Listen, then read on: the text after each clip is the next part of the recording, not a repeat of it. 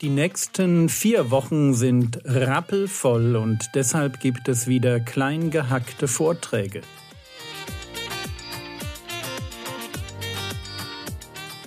Theologie, die dich im Glauben wachsen lässt, Nachfolge praktisch, dein geistlicher Impuls für den Tag.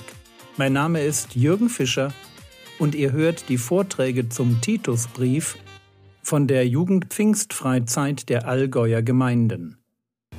Und ich sage das bewusst so, weil diese Dinge müssen ineinander greifen. Und wenn sie ineinander greifen und eine Frau sagt, ich möchte, dass, ich möchte mich einem Mann unterordnen, der Gestalt, dass ich ihm Respekt entgegenbringe und ihm den Raum gebe, den er braucht, um zu leiten und Leitung zu lernen. Und gleichzeitig der Mann seiner Frau verspricht, ich werde dich lieben, wie Christus die Gemeinde geliebt hat. Ich werde mich für dich und deine Bedürfnisse aufopfern. Ich werde mich darum kümmern, herauszufinden, wer du bist und was du brauchst und das wirst du von mir bekommen. Wo diese beiden Aspekte zusammengehen, eine Frau, die sich unterordnet, Respekt, dem Mann das zulässt, dass er leitet, auch zulässt bei einem jungen Mann, dass er mal eine Fehlentscheidung trifft, bitteschön. Und wo das dazu kommt, dass der Mann die Frau mit ganzem Herzen liebt und sagt, ich werde für dich sterben, ich werde alles dran setzen, dass du hier aufblühst in meiner Gegenwart. Du wirst in 20 Jahren eine reife, erwachsene, erblühte, und zwar in Schönheit und Stärke erblühte Frau sein. Ich werde alles, was ich an dir sehe, fördern und voranbringen, damit du merkst, wer du selber bist, dass du dich in meiner Nähe entfalten kannst. Wo das zusammenkommt, da beschreibe ich das biblische Konzept von Unterordnung. Weder der Mann, der lieblos mit seiner Frau umgeht, noch die Frau, die Unterordnung nur heuchelt und eigentlich ihr eigenes Ding durchzieht, sind biblisch das, was wir uns wünschen. Es muss immer zusammengehen. Und wenn das nicht mehr zusammengeht, wenn aus der Frau die Zicke und aus dem Mann der Macho wird, dann haben wir ein Problem. Aber wir haben nicht ein Problem mit der biblischen Ordnung, sondern damit, wie diese biblische Ordnung gelebt wird. Und immer da, wo Sünde ins Spiel kommt, kann eine Ordnung noch so gut sein, wie sie will, sie wird einfach nicht mehr funktionieren. Und dann muss man plötzlich vielleicht als Frau, wenn der Mann eben kein Interesse an meinen Bedürfnissen hat und mich nicht liebt, da muss ich als Frau plötzlich anfangen, ja, fast gegen meinen Mann zu arbeiten, weil ich noch die Kinder sehe und merke, der, der Typ kümmert sich nicht. Und dann fange ich als Frau plötzlich an, an der Stelle zu leiten, wo ich eigentlich nichts zu leiten habe, weil ich sage, mir sind die Kinder wichtiger als jetzt die Unterordnung unter den Mann. Und es kommt ein völliges Durcheinander rein. Und damit das nicht passiert, dieses völlige Durcheinander, deswegen ist es wichtig, dass die Jüngeren von den Älteren lernen, was es heißt, dieses Konzept der Komplementarität, wo aus zwei in eins wird.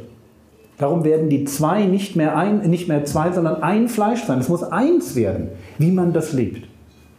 Und wie man sich so ergänzt, dass am Ende die Frauen sagen, wow, das ist für mich so ein Segen in meinem Leben gewesen, mit diesem Mann verheiratet zu sein. Der hat mich gesehen, der hat mich geliebt, der hat mich gefördert, der hat, der hat sich ernstlich ein Bein ausgerissen, dass ich seine Liebe und seinen Schutz und, und, und sein, sein Vorangehen habe erleben dürfen. Und wo der Mann sagt, boah, ich genieße meine Frau, weil sie einfach eine Gehilfin ist, weil sie mir Stärke reinbringt, wo ich nicht mehr weiter weiß, weil ich ihre, ihre harmonische, warme, Liebe, ja, zusammenhaltende Art einfach nur schätze, weil sie zu Hause aus einem Haus und zu Hause gemacht hat.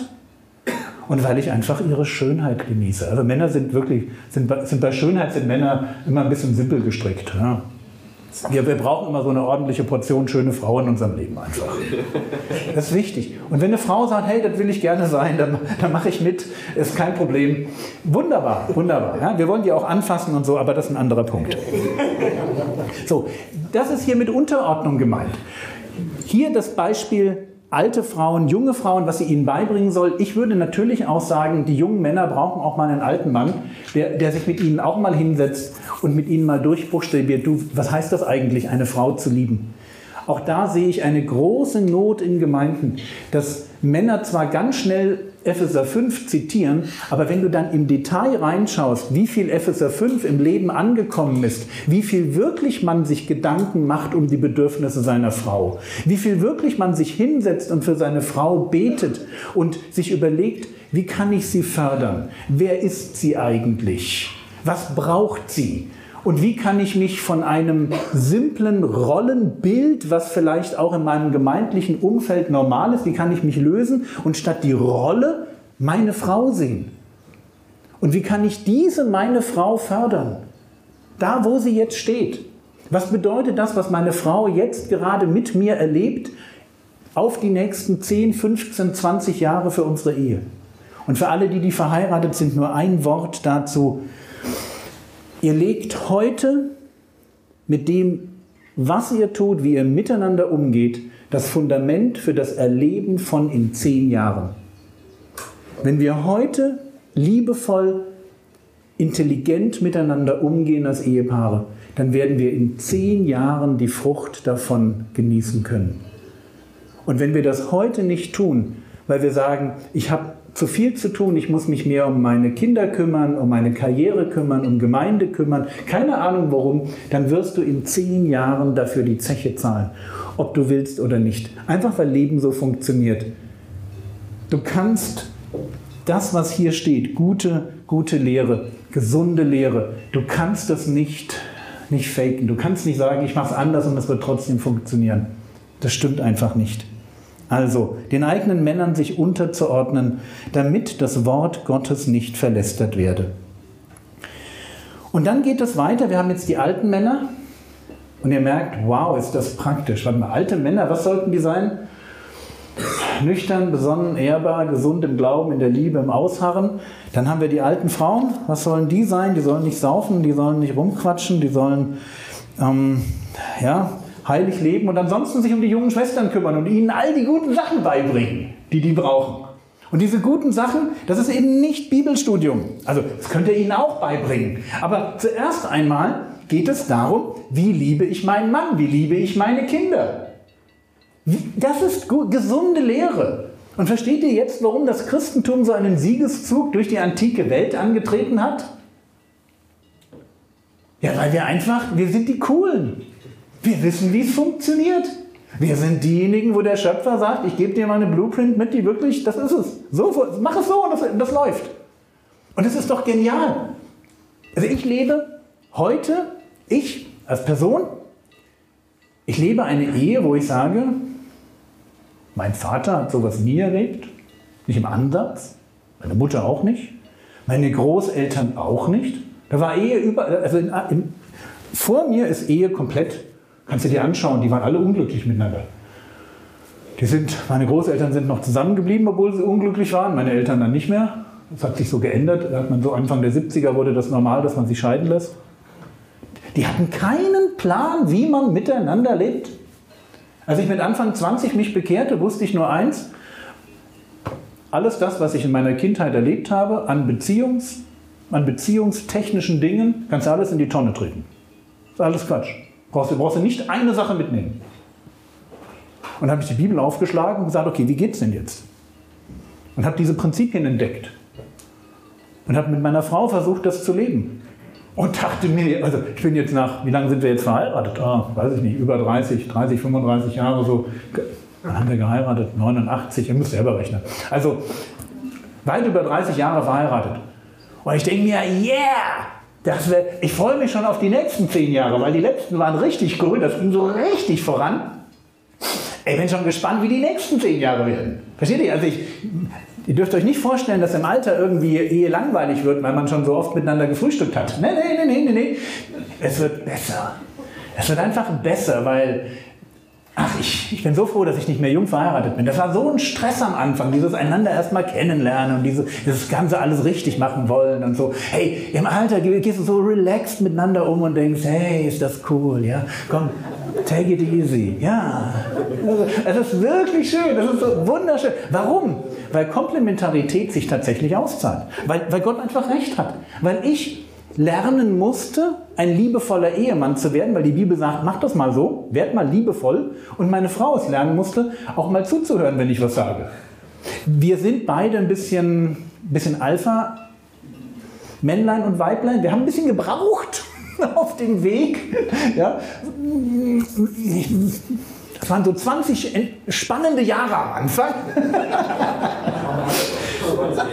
Aber es hat sich gelohnt. Und wir sind auf diesem Weg geblieben. Und deswegen kann ich euch nur sagen, das ist der Weg, der funktioniert. Selbst wenn du wie ich aus einer kaputten Kindheit kommst und sagst, wow, ich weiß nicht, ob ich mir 20 Jahre antun will, meinen Zorn loszuwerden und solche Prinzipien zu durchdenken. Ja, mach es. Es lohnt sich. Weil schau mal, ich habe ja hinten raus, hast, man unterschätzt immer, wie viel Zeit man hinten raus noch hat. Wenn du mit 40 so halbwegs durch bist durch deine ganzen Probleme, dann hast du hinten raus noch 30, 40 Jahre, wo du das einfach genießen kannst. Das ist genial. Das ist gesunde Lehre. Lehre, die wirklich gesund ist, wo du dastehst und sagst, mir macht mein Leben Spaß. Nicht in so einem weltlichen Sinn, aber in einem, ich, ich habe Sinn, ich habe gute Beziehungen, ich, ich komme mit meiner Frau gut aus, ich habe einen Bezug zu meinen Kindern und, und, und. Das ist einfach schön. Das ist gesunde Lehre. Und es lohnt sich auf dieser Ebene zu investieren. Vers 6. Ebenso ermahne die jungen Männer besonnen zu sein, schon wieder besonnen. Merkt ihr? Schon wieder nachdenken. Ja?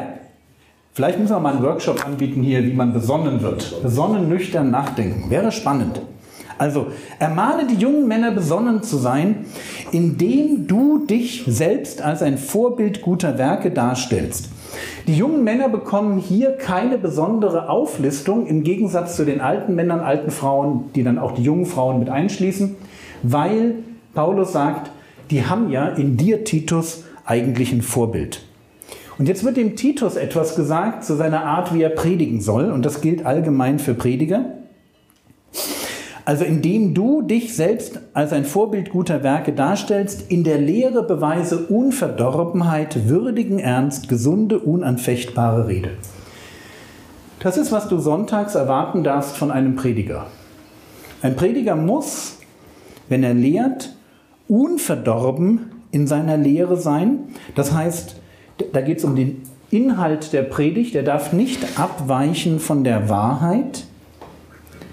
Es kann hier bei Unverdorbenheit auch um die Integrität des Predigers gehen, also um das, was er predigt und wer er ist. Das muss zusammengehen. Dann braucht es einen würdigen Ernst. Der würdige Ernst beschreibt die Art und Weise, wie ich lehre. Man soll sich an der Art nicht stoßen. Das ist nicht immer ganz einfach. Manche Leute machen komische Scherze und dann denkt der eine schon, na, ist das nicht ein bisschen zu weit? Oder man verwendet mal ein Wort, wo, wo man denkt, das hätte ich jetzt nicht in der Predigt verwendet. Da gibt es sicherlich eine Grauzone. Aber ganz grundsätzlich, wenn jemand predigt, soll das auf eine Weise geschehen, dass man gut zuhören kann, ohne dass man ständig denkt, man wäre in einer Comedy-Sendung gelandet und nicht in der Predigt. Dann gesunde, unanfechtbare Rede. Gesund hatten wir schon. Unanfechtbar bedeutet, das, was hier vorne gesagt wird, ist so, dass wenn du eine Nachfrage hast, dass man sagen kann, oh ja, stimmt, ähm, der, der, hat wirklich recht. Der kann das auch erklären, der, der kann an der Stelle auch begründen und es ist nicht etwas, was man predigt und der andere fragt zurück und dann, oh, habe ich noch nie drüber nachgedacht, hm, auch keine Ahnung. Ja, oder, oder völlig falsch, wo dann jemand kommt und sagt, du, da gibt es aber den Bibelvers, der sagt das genaue Gegenteil. Hm, ja, noch nie drüber nachgedacht. Das geht nicht. Wenn hier vorne jemand steht, muss das mit einer gewissen Kompetenz geschehen. Auch da bitte kein Perfektionismus. Man kann sich auch als Prediger mal versprechen. Man kann auch mal ein Thema nicht zu Ende gedacht haben. Man darf auch als Prediger noch, noch weiterkommen in seinem persönlichen geistlichen Leben. Und das darf sich auch in einer Predigt widerspiegeln. Aber ganz grundsätzlich Unverdorbenheit, also Integrität der Person und der Lehre würdiger Ernst, gesund, unanfechtbar. Warum? Damit der von der Gegenpartei beschämt wird. Wer das genau ist, wissen wir nicht, aber hier gab es eben Gegner, hier gab es Leute, die waren gegen die Gemeinde eingestellt und die sollten mundtot gemacht werden. Und zwar einfach deshalb, weil er nichts Schlechtes über uns zu sagen hat. Das war's für heute. Mein Tipp, lies das Kapitel im Titusbrief, das heute dran war, noch einmal in Ruhe durch. Lass dich von Gottes Geist inspirieren. In der nächsten Episode geht es mit dem Titusbrief weiter. Der Herr segne dich, erfahre seine Gnade und lebe in seinem Frieden. Amen.